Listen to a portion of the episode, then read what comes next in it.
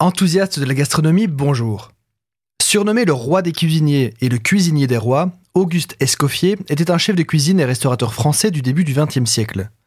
Le surnom de cuisinier des rois vient des établissements prestigieux qu'il a administrés comme chef de cuisine, comme le Ritz à Paris ou encore le Carlton à Londres.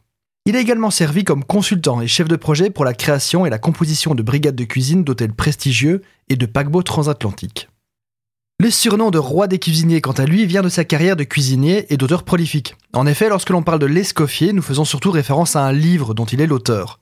Véritable bible culinaire de son temps, l'Escoffier est un ouvrage de référence qui fixe une base solide sur laquelle s'appuie encore maintenant la cuisine française.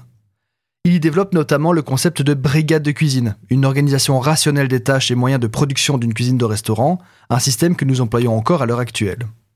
Il réfléchit aussi à la diététique, afin d'assainir les mœurs et les habitudes culinaires de ses contemporains. Il défend une cuisine moins riche, plus conceptuelle, moins pressée. Il décrit aussi de nouvelles règles de conduite pour l'hygiène. Il insiste sur l'image de marque du cuisinier propre, méticuleux, non buveur et non fumeur.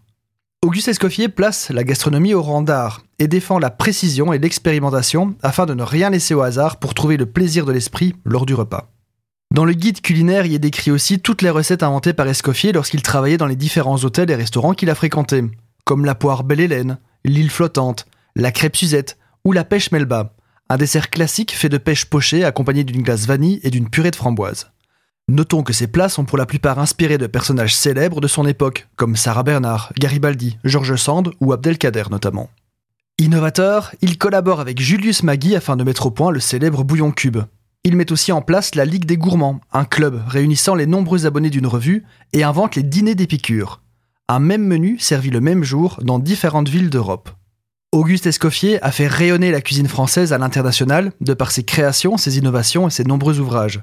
Il est le premier cuisinier à devenir officier de la Légion d'honneur. Il s'éteindra à 88 ans à Monte-Carlo.